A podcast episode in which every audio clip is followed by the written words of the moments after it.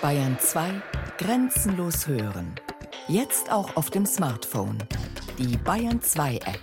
Das Radio, das auf mich hört. Ab sofort für iOS und Android. Am 23. Juni 1802 erstiegen wir den Chimborazo. Notiert Alexander von Humboldt in seinem Reisetagebuch. Der Schneeberg mit seinen 6310 Metern in Südamerikas Anden gilt an der Wende zum 19. Jahrhundert als der höchste Berg der Welt. Die höheren Spitzen des Himalaya sind damals den Europäern noch unbekannt. Aber Alexander von Humboldt will den Chimborazo nicht bloß ersteigen, übrigens als erster Mensch. Er will die letzten zweieinhalbtausend Meter von der Hochebene am Fuß des Berges bis zu seinem Gipfel auch messen. Das Gelände ist herrlich und es zeigt eine einheitliche und sehr ausgedehnte Basis. Ich hatte den Sextanten und den künstlichen Horizont mitgenommen. Außerdem Barometer, Thermometer und andere Messgeräte. Insgesamt hat er auf seiner Reise nach Südamerika 42 wissenschaftliche Instrumente dabei. Es braucht sechs Diener sowie acht Maultiere und Ochsen, um sie zu tragen. Aber Alexander von Humboldt will das Wissen seiner Zeit zu neuen Höhen bringen. Er ist 32 Jahre alt und macht gerade eine steile Karriere als Naturforscher. Sie begann, als Alexander noch ein Junge mit weiß gepuderter Barockperücke war und auf Schloss Tegel bei Berlin wohnte. Seine Familie war adlig, aber erst seit kurzem, und die Eltern waren äußerst ehrgeizig. Man pflegte beste Kontakte zum preußischen Königshof und steckte viel Geld in die Ausbildung von Alexander und seinem älteren Bruder Wilhelm. Der wurde später als Diplomat und Bildungspolitiker berühmt. Rückblickend klagte Alexander, dass seiner Familie die Naturwissenschaften zu unwichtig gewesen seien. So sorgfältig auch unsere literarische Erziehung war, so war doch alles, was auf Naturkunde und Chemie Bezug hatte, in derselben vernachlässigt. Da machte sich Alexander aus dem Staub. Statt in der Studierstube zu sitzen, streifte er durch den Schlosspark. Weil er mit Taschen voller Käfer, Kräuter und Blumen zurückkehrte, bekam er den Spitznamen der kleine Apotheker. Und es zeigte sich, dass ihn seine Familie doch auch im Fach Naturkunde gut versorgte. Mit einem Lehrer, der ihn in die neuesten Erkenntnisse seiner Zeit einführte etwa in ein System, mit dem er Ordnung in das bunte Sammelsurium aus dem Schlosspark bringen konnte. Es war einer der Meilensteine der modernen Naturwissenschaft und brandneu. Karl von Linné hatte es entwickelt. Er lebte noch, als Alexander klein war. Linné, auch Linnaeus genannt, hatte den Anspruch, die Pflanzen-, Tier- und Gesteinsarten systematisch zu erfassen. Alle Pflanzen-, Tier- und Gesteinsarten. Eine Enzyklopädie der Natur also. Linné war ein Kind der Aufklärung.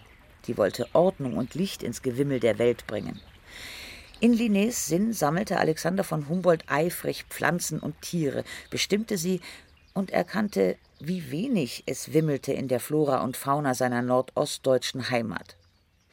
Im Rückblick schrieb er von einem jungen Gemüte, das 18 Jahre lang im väterlichen Hause gemisshandelt und in einer dürftigen Sandnatur eingesperrt worden ist. Mit 18 zog er für sein Studium der Verwaltung und Wirtschaft von zu Hause aus.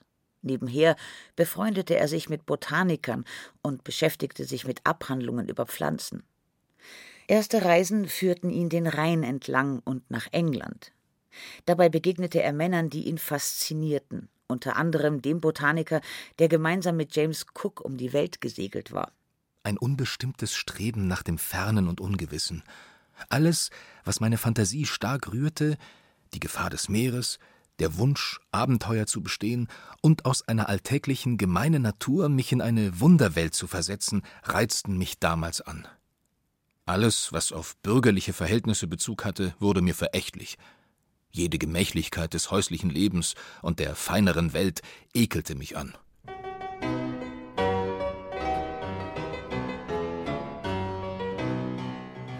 Auf dem Rückweg machte er in Paris Station.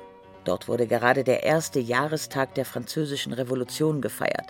Alexander von Humboldt begeisterte sich für Freiheit, Gleichheit und Brüderlichkeit Umso unfreier fühlte er sich, als er nach Deutschland zurückkehrte. Seine Mutter, der Vater war längst verstorben, wollte, dass ihr Alexander preußischer Beamter würde. Aber ihm war das nicht genug. Es ist ein Treiben in mir, dass ich oft denke, ich verliere mein bisschen Verstand. Und doch ist dies Treiben so notwendig, um rastlos nach guten Zwecken hinzuwirken. Typisch Alexander von Humboldt, meint seine Biografin Andrea Wulff.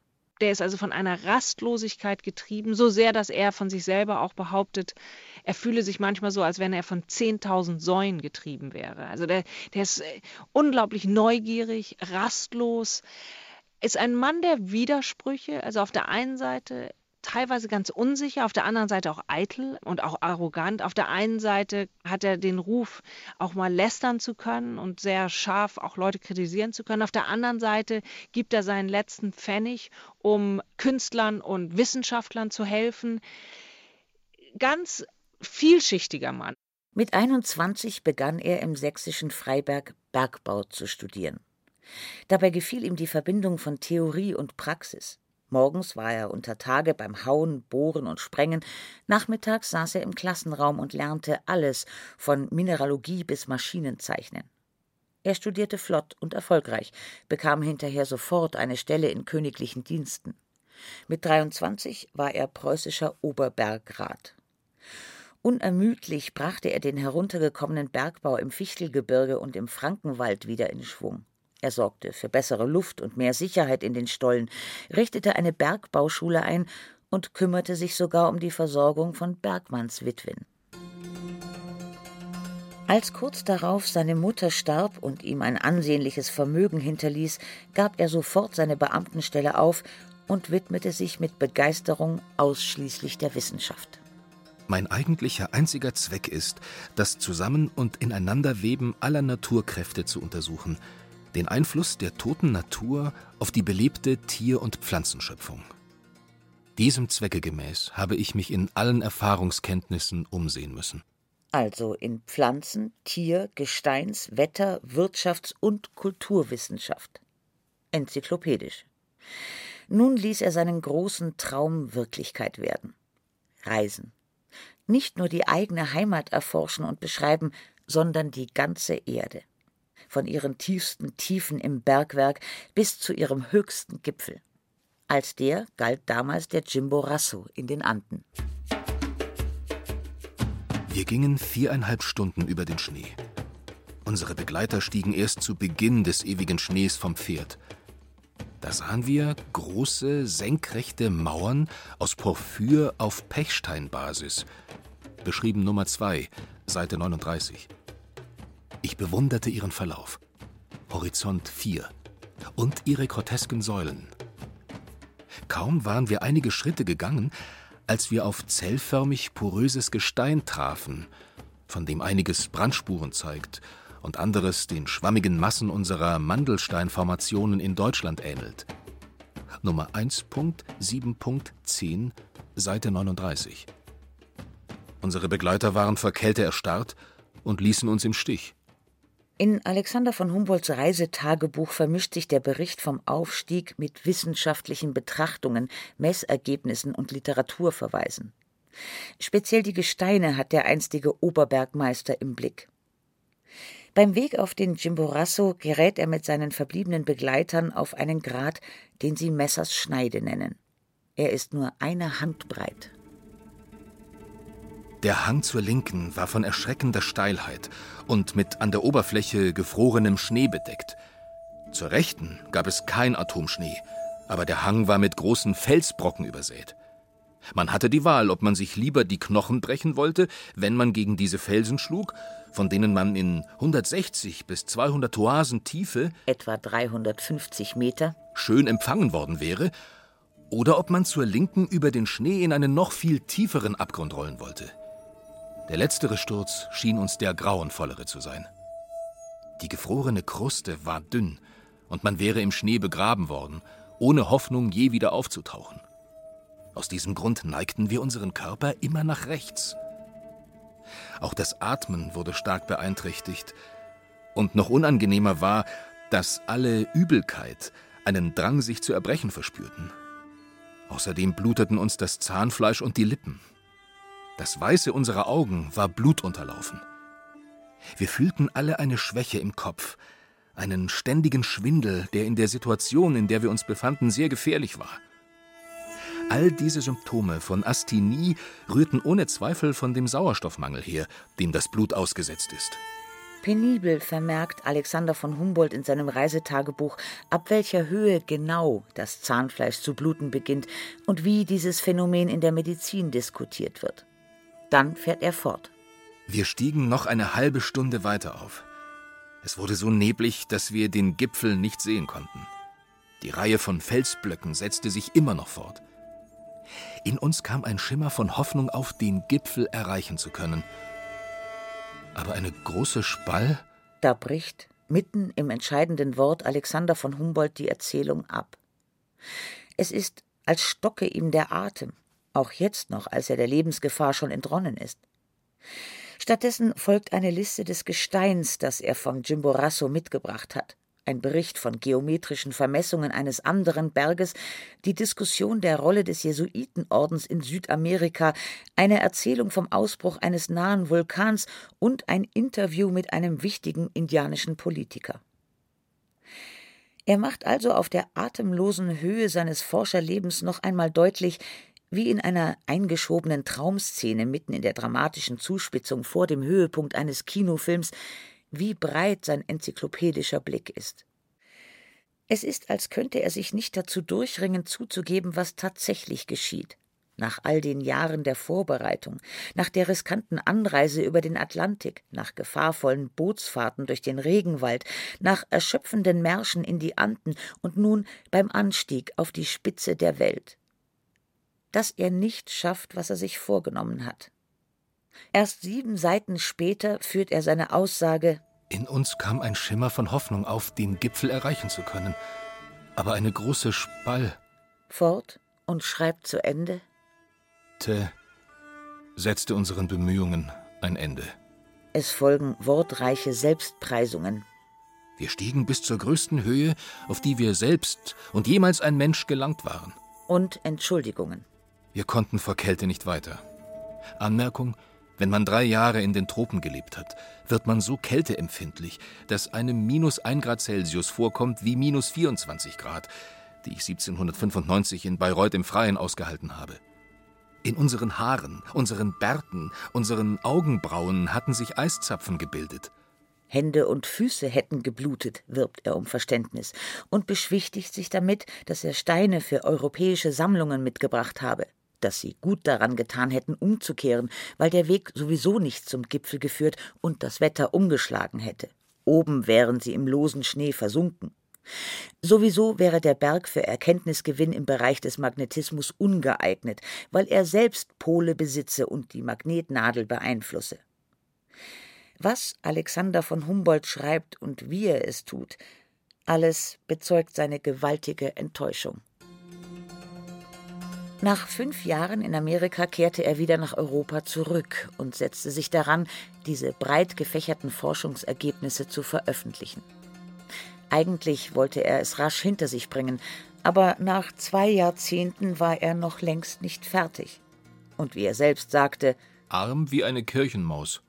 Er hatte sein Vermögen aufgebraucht, mehrere Verleger ruiniert, 29 Bände alleine über seine Amerikareise herausgegeben, in unterschiedlichen Formaten, Sprachen, dazu Hunderte von Artikeln und Zehntausende von Briefen geschrieben. Selbst Fachleute bekommen nur mit Mühe überhaupt einen Überblick über sein Werk, erklärt die Historikerin Andrea Wulff. Und Humboldt saß noch an den Berichten über den Chimborazo, da wurden die Spitzen des Himalaya entdeckt, und der Andenvulkan galt gar nicht mehr als der höchste Berg der Welt. Während Humboldts Lebens hat sich natürlich die Menge des Wissens so wahnsinnig schnell vermehrt, dass er selber gar nicht mehr hinterhergekommen ist. Also zum Ende seines Lebens holt er sich mehr und mehr Hilfe von anderen Leuten, weil er es einfach gar nicht bewältigen und schaffen kann.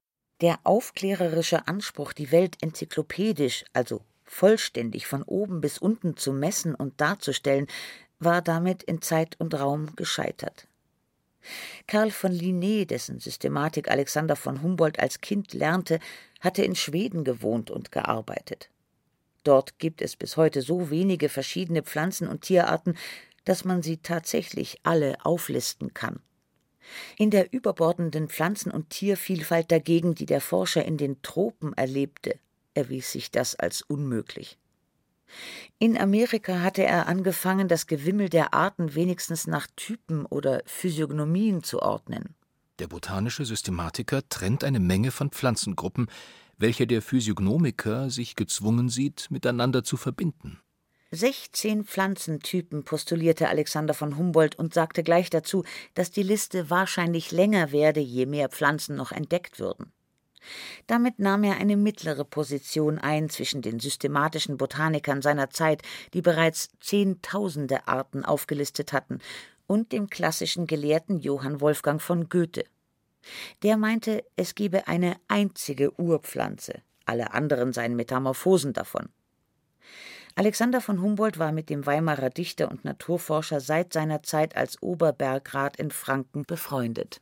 Die haben dann zusammen experimentiert, die haben Leichen seziert, Frösche seziert, die sind zu Vorträgen gegangen, die haben über die Zoologie gesprochen, die Botanik, die Chemie und haben sich also gegenseitig beeinflusst. Humboldt hat sozusagen Goethe, ermutigt, sich wieder mit den Wissenschaften zu beschäftigen. Goethe hat dann angefangen, auch seine literarischen Arbeiten mit den Wissenschaften anzureichern. Also zum Beispiel Wahlverwandtschaften. Der Titel kommt aus der Chemie, also das sind die Verbindungen, die bestimmte Chemikalien miteinander eingehen. Faust haben wir natürlich Heinrich Faust, der ein Pakt mit dem Teufel angeht für grenzenloses Wissen. Und Heinrich Faust hat auch diese Rastlosigkeit, die Humboldt hat. Und auf der anderen Seite hat Goethe auch ganz stark Humboldt beeinflusst, weil Humboldt, als er Goethe kennenlernte, als junger Mann, war er doch sehr ein Kind der Aufklärung, hauptsächlich daran interessiert, die Natur zu messen. Und es war Goethe, so sagte Humboldt später auch, Goethe hat mir neue Organe gegeben, mit der ich die Welt sehe. Also Humboldt sagt neue Organe, also neue Augen aber gegeben, um die Welt zu sehen. Und mit diesen neuen Augen ist Humboldt dann in die neue Welt gereist, also nach Südamerika gereist. Und weil Goethe ihm eigentlich verständlich gemacht hat, wie wichtig es ist, auch unsere Fantasie und unsere Vorstellungskraft zu benutzen, um die Natur zu verstehen. So hatte Alexander von Humboldt in Amerika begonnen, nicht nur Pflanzen zu typisieren, sondern auch Landschaften. Hinter deren Gesamtbild traten die Details zurück. Wo die Gewächse sich als Massen darstellen, fließen Umrisse und Verteilung der Blätter, Gestalt der Stämme und Zweige ineinander. Der Maler unterscheidet in dem Mittel- und Hintergrunde einer Landschaft Tannen- oder Palmengebüsche von Buchen, nicht aber diese von anderen Laubholzwäldern. Totaleindruck einer Landschaft nennt Alexander von Humboldt das, was er darstellen will. Und es ist kein Zufall, dass er die Wahrnehmung des Wissenschaftlers mit der eines Künstlers verglich. Der Clou an dessen Werk ist, dass es seine höchst eigene Erfahrung und subjektive Sicht der Welt vermittelt. Ähnlich ist es auch beim Naturwissenschaftler. Auch deshalb verpflichtet er die Darstellung von persönlichen Beobachtungen mit Messergebnissen, berichtet nicht nur vom Gestein auf dem Chimborazo, sondern auch, wie es seine wunden Füße schindet, fährt selber in Bergwerksschächte hinab, unternimmt eine große Reise in die Tropen und später auch eine nach Sibirien.